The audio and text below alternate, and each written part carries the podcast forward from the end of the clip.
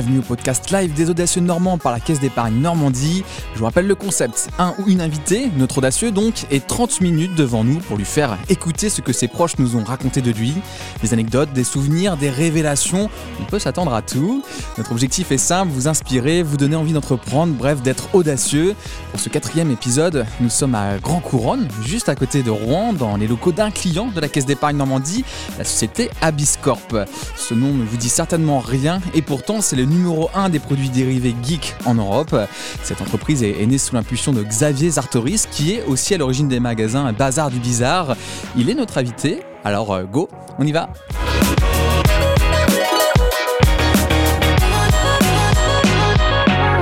Bonjour Xavier. Bonjour. Merci de nous recevoir dans tes bureaux.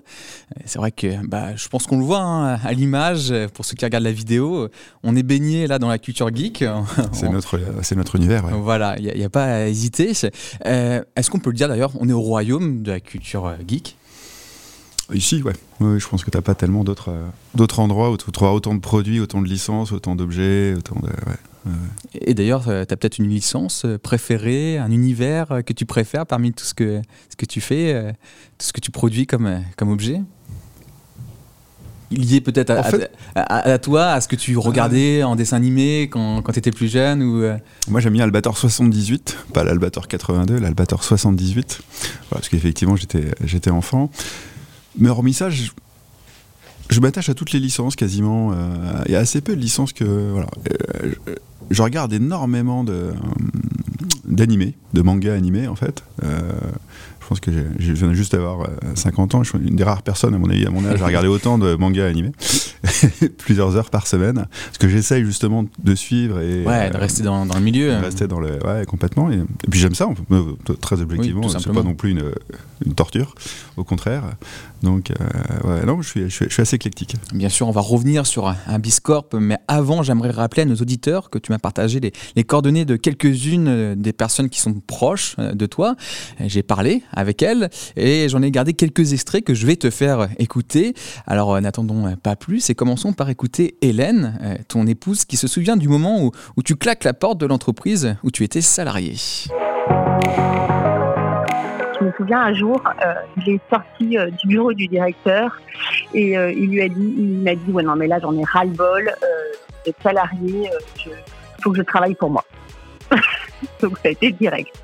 Et en fait, il est parti de là. Il a, il a commencé à monter, euh, donc à s'investir dans, dans, le petit magasin qu'il était avec ses copains. Et puis, euh, euh, il s'est dit, il y a un truc à faire. Donc, progressivement, il a réussi à analyser le marché, à se dire, bon ben voilà, il y a ça à faire. En quelque sorte, tu dois remercier le directeur de l'époque de t'avoir fait fuir et, et, te pousser à, lancer, à te lancer dans l'entrepreneuriat. Alors, je m'étais déjà lancé dans l'entrepreneuriat, en fait. Euh, c'est mon épouse, donc elle, il, il, il, fallait à l'époque que je lui présente les choses un peu différemment, mais euh, parce que la suite n'était pas si simple. Euh, mais euh, non, alors c'est ça a toujours été une, enfin presque toujours été une évidence pour moi en fait euh, le fait de monter une entreprise. J'ai eu la chance de faire des études de commerce raisonnables. Et dès cette époque-là, de toute façon, j'avais euh, comme idée de monter une entreprise et j'en ai monté une quand j'avais 22 euh, ans, je crois. On va en parler tout à l'heure. Euh, voilà, la, la, première. Et effectivement, c'était. ça me permettait d'aider un ami, essayer de gagner un peu d'argent, ce qui n'était pas. On ne gagnait pas en fait, mais. mais enfin voilà, j'avais déjà le pied dedans. Mais malgré tout, c'était pas raisonnable. Je pouvais pas forcément en vivre. mon camarade associé pouvait en vivre, moi pas. En pas à deux dessus. Et bon, puis j'avais fait des études et tout, donc il fallait quand même que que je mette ça en pratique. Et, euh, et donc j'ai commencé une activité salariée après, après le service militaire, effectivement, euh, dans une boîte de jeux vidéo. Donc c'était euh, chouette. J'avais le choix entre IBM, alors je sais pas si c'est encore quelque chose de gens, entre IBM, une boîte de Selge de gestion de logiciels de compta, et la boîte de jeux vidéo. Alors j'étais payé deux fois moins cher dans la boîte de jeux vidéo, mais je suis allé direct dans la boîte de jeux vidéo, bien sûr. En tant que commercial et en tant que commercial en grande distribution. Donc en fait, ça m'a appris énormément de choses. Hmm. Des choses que tu as pu euh, réutiliser. Que pu réutiliser par la suite, bien sûr. À, tous ceux qui nous écoutent et qui hésitent euh, à se lancer, que leur conseilles-tu Est-ce qu'il y, a un bon moment pour franchir le pas? Parce que ce que tu viens juste là, par exemple, de nous dire, c'est que, mine de rien, il y avait déjà la petite graine dans ton cerveau de je vais euh, être entrepreneur, je veux lancer mon entreprise, mais tu as attendu le, bon moment. Est-ce qu'il y, a un bon timing à respecter? Ah, Je pense que ça dépend de chacun chacune des personnes en fait. Euh, je pense qu'on a envie ou on n'a pas envie. Donc à partir du moment où on a envie, bah, à un moment il, va falloir y aller. Euh, le bon timing, ça dépend vraiment de la, personnalité des gens, de l'idée qu'ils vont avoir aussi. Euh, alors même si en fait entre une idée de base et la réalité de, ce que devient l'entreprise, il y a souvent des, évolutions importantes. Hein. Faut avoir l'élan, effectivement l'envie de se lancer. Ça peut arriver on parlera sûrement de raison d'entreprendre, mais euh, nous aujourd'hui, on accompagne des, gens qui se lancent à 50 ans, 55 ans. Euh, euh, on avait même deux candidats qui, avaient plus de 60 ans, hmm. qui montaient une école. Voilà. il n'est jamais trop tard pour se lancer. pour moi, le, créateur, de, enfin le, gars qui a, fait McDonald's, il y a eu un film sur lui il n'y a pas longtemps. En fait, il se lance à 50, 54 ans, je crois. Hmm. Donc, non, non, il y a, pas, une part, il n'est pas trop tard, et puis, à mon avis, il n'est jamais trop tôt non plus. Hmm. Euh, voilà, j'encourage les gens à démarrer jeunes s'ils peuvent. Et euh, il y a moins de risques quand on est très jeune. Le magasin dont parlait Hélène à l'instant qu'on a entendu, c'est le Bazar du Bizarre. Et Pierre-André se souvient du tout début. Pierre-André. André Pierre. André Pierre. André Pierre, pardon, qui est, qui est associé à ce magasin. On avait euh, l'équivalent d'un stock de en, euros, ça devait faire 1500 euros et la plupart c'était du dépôt-vente de, nos amis en fait. Sur des produits comme des jeux de société, des jeux de rôle. Et, euh, ça nous a permis de débuter comme ça. Le magasin devait faire 12 euh, mètres carrés. Au fur et à mesure, bah, ça s'est bien développé et, puis on a rajouté d'autres produits comme les, mangas, les comics. Et c'est en 99, euh, Xavier décide bah, d'arrêter le travail qu'il avait à ce moment-là et d'ouvrir le magasin de Caen. Souvent, on imagine l'entrepreneuriat comme un grand saut. Ici, tu nous démontres que ça peut être progressif, qu'on peut faire mûrir l'idée au fur et à mesure? Ouais, au, Alors, au départ, moi j'avais envie d'entreprendre, donc j'avais créé ce magasin avec mon, euh, avec mon camarade André Pierre euh, et associé.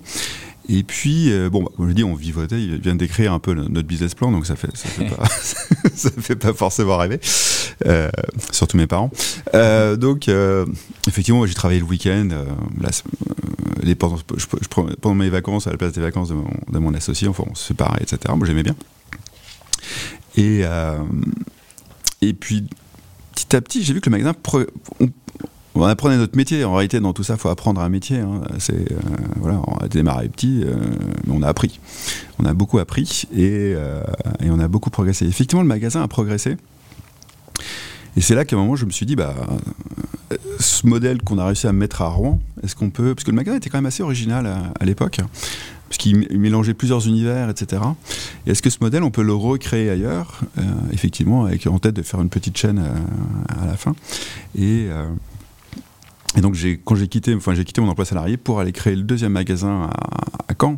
Alors, dans mon contexte à moi, il n'y avait pas beaucoup de risques. Euh, j'avais fait une subdeco, j'étais commercial grand compte en grande distribution. Euh, tu pourrais retrouver un job de toute façon euh, quand tu souhaites. Hein. Si je me ramassais, je retrouvais un job le lendemain. Enfin, hmm. sans, prétention, mais j'étais ultra. Enfin voilà, c'était facile. J'avais trois ans d'expérience en, en, commerce en grande distribution, en centrale d'achat, etc. Donc c'était relativement facile.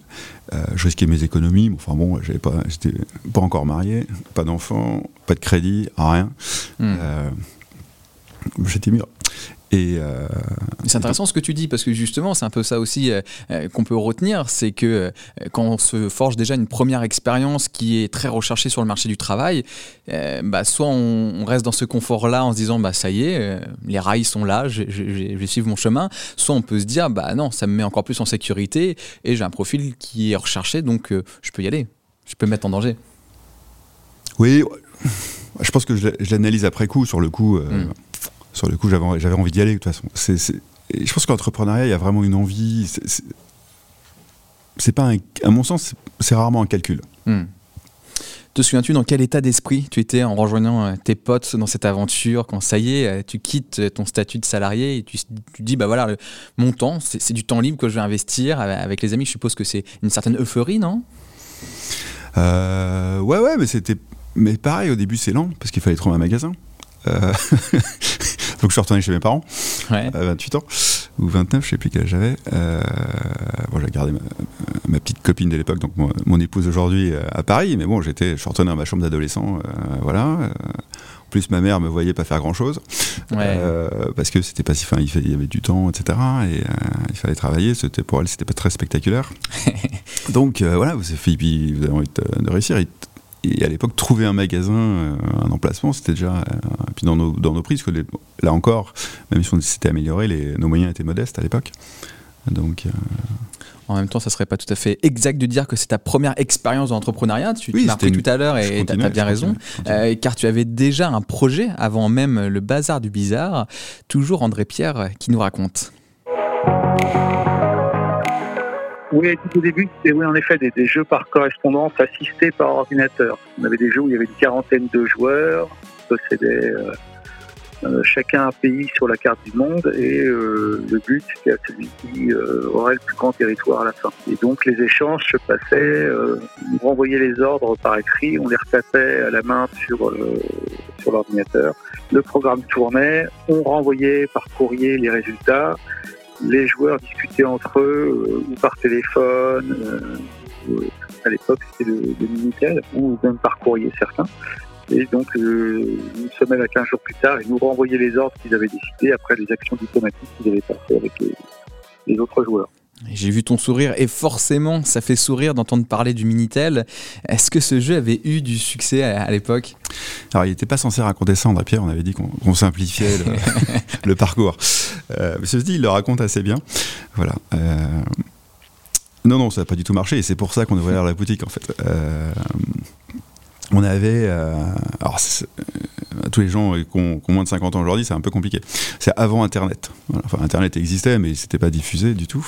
Euh, donc, c'est, on est avant Internet. Et avant Internet, bah, c'est encore le courrier. Et, on pouvait pas faire un wargame, ça a plus de. je sais pas quoi, un risque, de se faire à 6 joueurs, quoi. C'était max. Hmm. donc, ces jeux existaient. En fait, on était une poignée de fans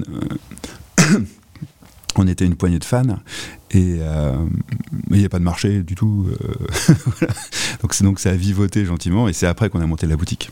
Est-ce que tu considères que cet échec a été indispensable pour t'amener à ce que tu as réalisé aujourd'hui que, que sans ce, petit épisode, euh, bah en fait, ouais, tu n'aurais pas pu faire ce que tu as fait aujourd'hui? Oh bah ça fait bien sûr, ça fait partie du parcours, je pense. Bon, maintenant, on est quand même limité la casse. L'entreprise, on n'a on a pas fait faillite puisque l'entreprise est devenue le magasin, en fait. D'accord. Voilà, donc euh, on n'a pas eu de. C'était pas non plus. Euh, voilà. Mais c'était. Puis on a appris à travailler ensemble, on a appris à travailler en équipe, etc. Parce qu'il a fallu traduire les jeux, euh, rentrer un peu dans les codes sources et tout. Enfin, c'était. Bon, c'était facile à l'époque. Mais ouais, c'est une aventure entrepreneuriale. Aller sur des salons pour vendre le truc. voilà, ça s'appelle Abyss parce qu'on était. À l'époque, il y avait encore des listes des, euh, des listings de, euh, de, sociétés ou je sais pas quoi. Et comme ça, on était toujours en premier. AB, oui, voilà. exact, bien joué. Bon, allez, je, récapitule. Tu commences par lancer un jeu par correspondance, puis tu deviens euh, salarié aussi en, parallèle avant de rejoindre tes potes avec qui tu lances les magasins Bazar du Bizarre. Comment se passent les années suivantes au sein du, Bazar du Bizarre? Vous trouvez le magasin en, question? Ça alors, on a la chance de le lancer en, au moment du lancement de Pokémon, en fait.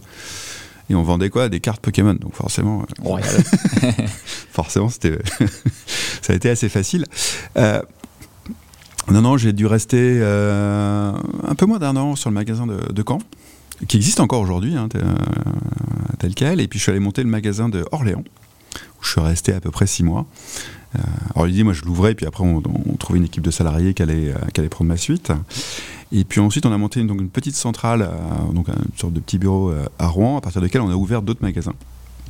Et au maximum, on a ouvert une dizaine de magasins comme ça. D'accord. Euh, à la grande époque. Et c'est là qu'après, j'ai basculé au début un peu en parallèle sur Abysscorp. Et justement, tu vas tourner cette page du, bazar du bizarre, comme tu viens juste de, le dire. On va pouvoir parler d'Abiscorp. Et justement, Ludovic, qui est ton conseiller caisse d'épargne Normandie, nous, nous, nous en parle. Alors, Abiscorp est effectivement une très très belle société euh, normande qui, fusée euh, est sur un secteur, euh, je dirais, assez atypique. Son principal métier, c'est la fabrication, la commercialisation de produits dérivés de bandes dessinées, de films et de jeux vidéo, par exemple. Et effectivement, on, on est sur des produits qui sont euh, peuvent être liés à des dessins animés qu'on pouvait regarder dans notre jeunesse. Donc quelque part, oui, fier de, de travailler avec une entreprise qui nous fait repenser à notre jeunesse. Par exemple, le, le, un des produits dérivés qu'ils ont créé dernièrement, euh, c'est le buste Goldorak. Euh, donc moi j'étais fan de, de, ce dessin animé Goldorak. Euh, je dirais même dans ma jeunesse j'avais la voiture Goldorak, une voiture à pédales. C'est fort de réussir à faire vibrer son banquier avec les produits de son entreprise, non Vous êtes plus jeune que moi même. euh, oui, mais c'est déjà bien d'avoir un banquier qui a compris ce que vous faites, c'est pas mal. je, suis assez content. Non, non, on se moque des banquiers, mais non, non, effectivement. Euh, oui, ils ont bien compris ce qu'on faisait, ouais. c'est important. Alors, comment tu passes de, du bazar, du bizarre à Biscorp Tu as, commencé à en parler, parce que c'est quelque chose d'assez fluide, de cohérence, c'est une continuité. Hmm. Oui, en fait, très vite, ce qu'on appelle l'intégration verticale. C'est-à-dire qu'au départ, euh, dans les années, donc on est au début des années 2000, hein, fin des années 90, début des années 2000, vous avez des petits magasins indépendants qui apparaissent un peu sur le marché en France, euh, comme, le, comme le nôtre ou les nôtres, et euh, des grosses difficultés pour procurer des produits, hmm. hein, surtout des produits d'import, et en particulier du Japon. On arrivait à trouver des produits américains, mais du produit d'import japonais, c'était compliqué. Et donc nous, moi, je commence à importer en fait des produits, quelques produits japonais. Euh, et là-dedans, un jour, je récupère des cartes Yu-Gi-Oh! Et je m'aperçois que Yu-Gi-Oh! c'est Konami. Et Konami, c'est avant tout un fabricant de jeux vidéo. Il se trouve que je les connaissais, moi, Konami, puisque j'avais travaillé dans le jeu vidéo avant. On les, distribuait, entre autres. J'avais une bonne relation avec eux. Et donc, c'est des contacts de, là-bas. Hein. Et donc, euh, c'est juste à peine trois ans plus tard. Hein. Et donc, euh, je prends je prends contact avec Konami, je les rencontre et je leur dis bon les gars, jeux vidéo. Alors à l'époque ils étaient, euh, enfin ils avaient Metal Gear Solid, ils avaient euh, ISS Pro, leur jeu de football. Enfin ils étaient, euh, FIFA existait à peine. C'était les rois du monde. Je leur dit bon vous savez. Au Japon, vous avez un super jeu de cartes. je sais pas que c'est, je sais que c'est pas du jeu vidéo, ça s'appelle Yu-Gi-Oh, ça cartonne tout, c'est génial. moi, j'ai déjà travaillé en tant que détaillant, j'ai travaillé avec Pokémon, j'ai vu les différentes erreurs qui avaient été commises autour de Pokémon. Euh, je peux vous aider à monter ce qu'on appelle le jeu organisé, donc toute la partie euh, un peu ce marketing opérationnel. Et, et voilà, et en échange, j'aurai un peu de distribution, parce que je voulais déjà monter un truc de distribution euh, en amont. Donc ça en premier, et puis en parallèle, le fait que pas de produit, bah, il a fallu structurer une, une société d'import à une vraie échelle pour importer des produits du Japon. Vraiment au départ, c'est l'import. donc voilà comment comment on démarre avec Abiscorp. Euh, Konami finit par me faire confiance après différentes péripéties.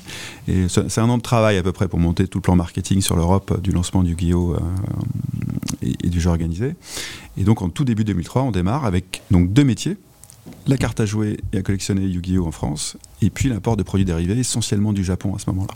Et là, on voit une fois de plus que euh, tout ça, ce sont des, chaînes et, chaque chaînon est, très important parce que sans Bazar du Bizarre, tu ne peux pas créer à, Biscorp. Et sans mon métier de salarié chez euh, Inelec Multimédia, qui, était mon employeur, qui était grossiste en jeux vidéo, bah, j'ai appris ce que c'est que de faire une facture, j'ai appris ce que c'est que de livrer un client, c'est tout idiot, mais euh, enfin, j'ai appris les bonnes pratiques de ce métier. C'est une, boîte qui est, qui, est, brillante et qui le faisait très bien. Donc tout ça, voilà, c'est effectivement, vous, vous apprenez au fur et à mesure un développement synonyme d'une grande équipe. Hein. Ça veut dire qu'Abiscorp, après, accueille de plus en plus de, personnes euh, pour, pour travailler avec toi. Et d'ailleurs, ton fils Guillaume le résume ainsi. J'ai même pas mis d'habillage, c'est très court, mais ça veut un peu tout dire. Bah, c'est qu'il est, euh, le chef de plein de personnes.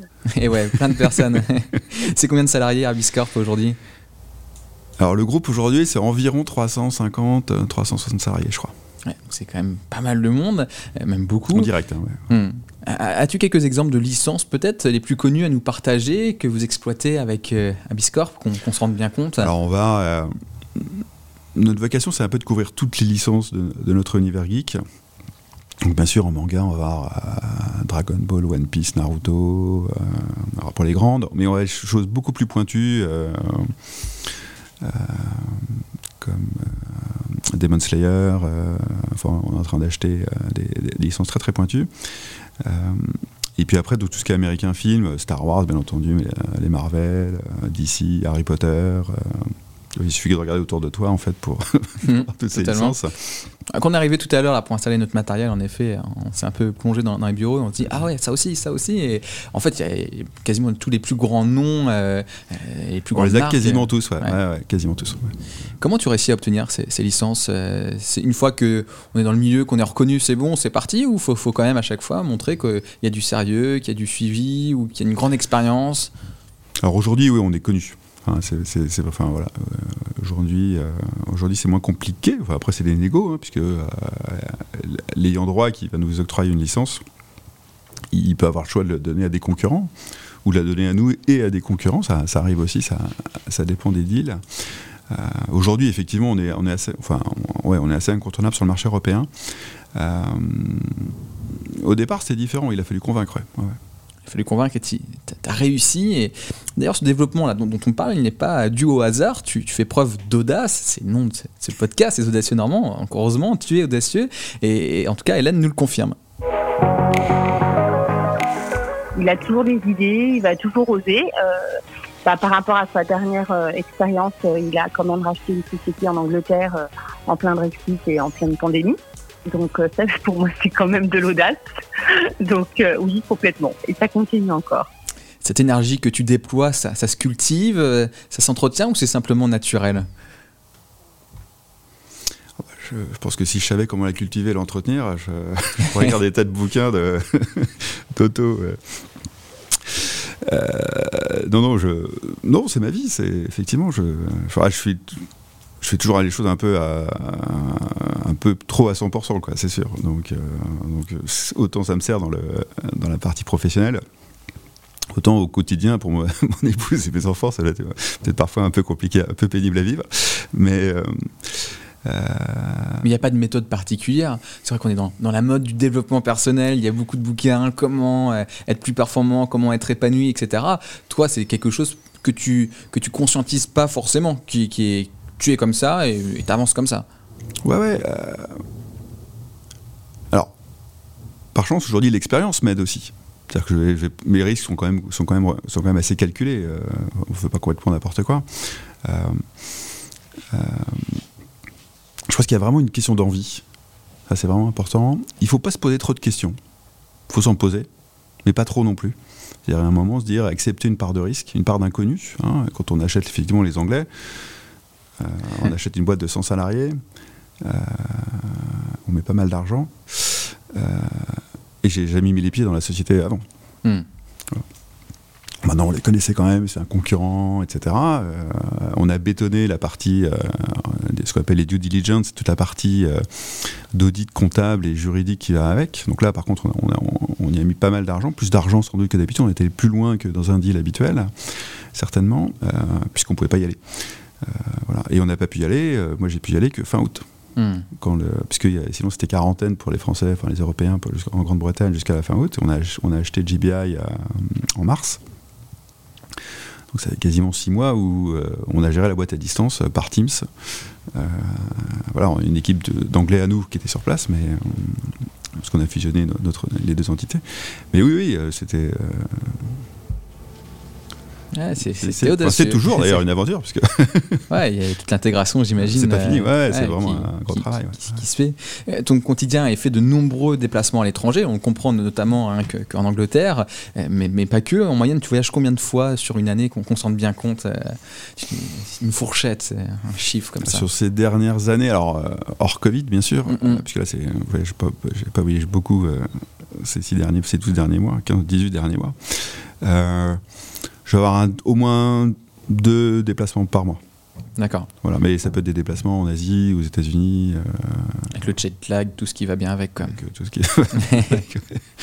c'est quelque chose qui t'a toujours attiré, d'ailleurs, l'international, aller dans d'autres pays? Est-ce que déjà, quand tu étais étudiant, tu, te disais, bah, ouais, j'ai envie de voir d'autres cultures, d'autres manières de fonctionner? Oui, oui, je, effectivement, j'aime beaucoup l'international. Euh, souvent, quand on est patron de PME, Bon, on est, un peu coincé dans son territoire, puisque euh, il ne s'agit pas d'aller vivre à l'étranger, etc. et, et j'ai eu cette chance, moi, de pouvoir justement, grâce à l'internationalisation du groupe, d'avoir plus d'expérience à l'international, ce qui, euh, m'attire toujours beaucoup. Et euh, tout en sachant qu'on est dans un business où si on grossit pas et si euh, on va pas à l'international, l'international viendra à nous très très vite. Enfin, hmm. il est déjà venu à nous très très vite. Et on se fera balayer. Donc on est obligé de toute façon d'avoir une échelle au départ européenne et maintenant un peu mondiale.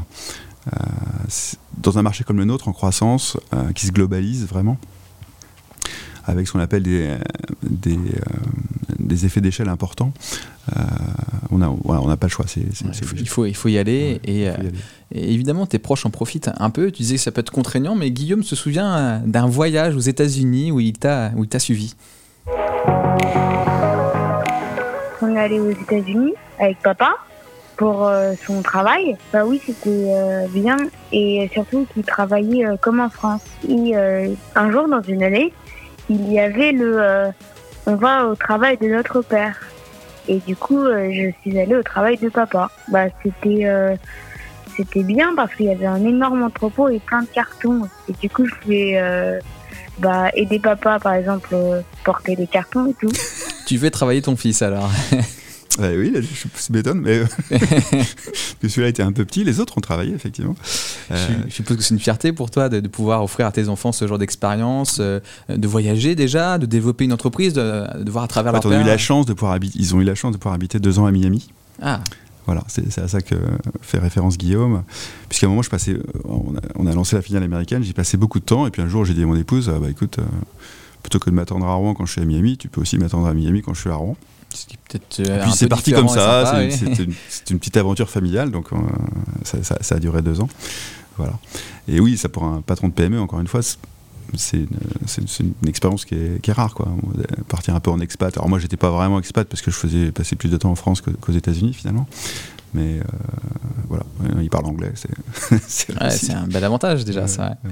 Mais voilà, ça ne suffit pas apparemment et tu avais besoin d'encore un peu plus de challenge parce que tu t'es investi aussi au niveau euh, local. Tu es président de l'association Réseau Entreprendre euh, et Claire qui en est la directrice de cette association nous parle de ton rôle.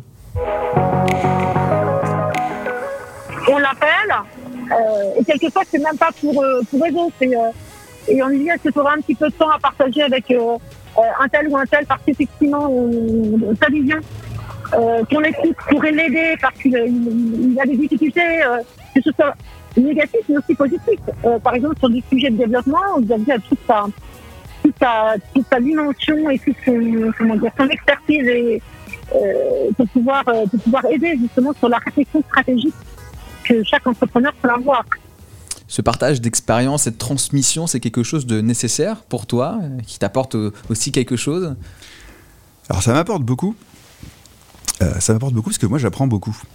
Euh, grâce à, un Réseau Entreprendre et, d'autres actions du, même ordre. Donc l'idée c'est d'accompagner des, entrepreneurs qui, euh, qui, se lancent, soit dans la création, soit dans la reprise. et dans cette, à cet accompagnement, bah, on va découvrir. Il y a un effet miroir aussi. Effectivement, on apporte notre expérience, je sais pas quoi, tout ce qu'on sait, etc., nos petits réflexes. Mais surtout, on va découvrir des nouveaux métiers qui ne sont pas les nôtres. Moi, j'ai accompagné pas mal de boîtes en Internet, par exemple, en start-up. Euh, bah, ça m'a fait découvrir, euh, souvenez-vous, hein, j'étais né avant. Euh, j'avais entrepris avant même. mais ça m'a mis à la page là-dessus, par exemple. puis tout le temps, ça vous oblige à vous remettre en question, à travailler avec d'autres gens, travailler dans d'autres business, etc. Ça, c'est très riche. Et puis, et puis les gens que vous accompagnez, finalement, vous apportent à vous aussi. Parfois, ça, s'inverse, c'est eux qui vous conseillent. Vous dites, tiens, moi, je suis en galère, je, je sais pas quoi. et voilà. Donc c'est un échange. C'est un échange. ça va pas dans un seul sens. Ah non, non, pas du tout. le maître sage qui donne ses conseils, tu, apprends aussi. Père de trois enfants, directeur d'une entreprise de 350 salariés aux quatre coins du monde et président d'une association d'entrepreneurs. Comment tu fais pour faire rentrer tout cela dans des semaines qui sont les mêmes pour tout le monde, à savoir 5 euh, jours, si on met les week-ends ça fait 7 jours, mais, mais pas plus? Alors je dors pas beaucoup, euh, non pas parce que j'arrive pas à dormir, mais parce que je, je dors pas beaucoup euh, naturellement. Après, il faut savoir euh, déléguer. Il faut savoir avoir confiance dans les gens. Donc, heureusement, moi, j'ai des équipes formidables. j'ai réussi à partir en vacances cet été sans quasiment travailler. alors, j'ai compris que mes, tous mes, mes, chefs de service, mes directeurs, eux, avaient beaucoup travaillé. Mais, mais ouais, effectivement, j'ai vraiment pu me reposer. Non, je pense qu'il faut avoir vraiment savoir déléguer et avoir confiance. C'est hmm. les, les, et parfois ça rate, mais c'est rare.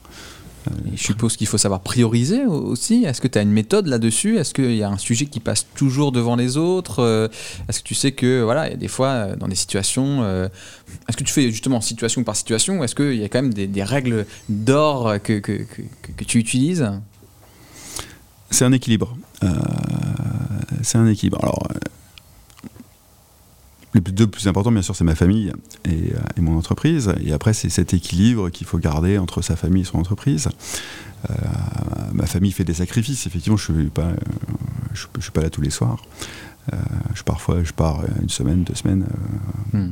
Voilà. mais à l'inverse, il faut que je leur consacre du temps. Donc, c'est vrai que j'ai depuis 18 ans que je suis, je suis marié avec mon épouse. Je suis jamais parti un soir perso euh, pour faire un truc avec des copains ou quoi que ce soit. Enfin, je n'ai jamais quitté le foyer famille pour une autre raison que pour le travail. Hmm. Jamais. Euh, voilà, donc c'est une gestion d'équilibre. Et puis, euh, il faut savoir breaker aussi la partie, la partie entreprise. Enfin, voilà, faut, moi je me ménage des temps en fait qui même si c'est toujours un peu dans, dans ma tête, mais il euh, faut savoir faire des breaks. Est-ce que tu as l'impression d'être resté euh, fidèle aux envies euh, du Xavier de 22 ans qui se lançait avec, avec le bazar du bizarre Ah, je pense. Enfin, oui. ouais, je pense, ouais. Hmm. Oui, et puis je pense que c'est toujours la même. Enfin.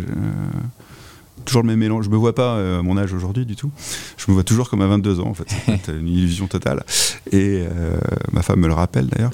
et non, je pense que j'ai toujours la même, euh, la même énergie, la même envie, le même. Euh, je suis un peu plus, plus doué maintenant, mais euh, je rassure la caisse d'épargne.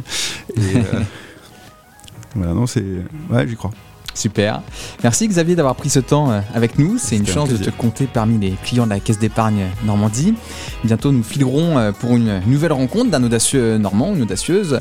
Ce sera le dernier de l'année déjà. N'oubliez pas de vous abonner à nos podcasts et de partager autour de vous nos contenus. À très vite, Xavier. Au revoir.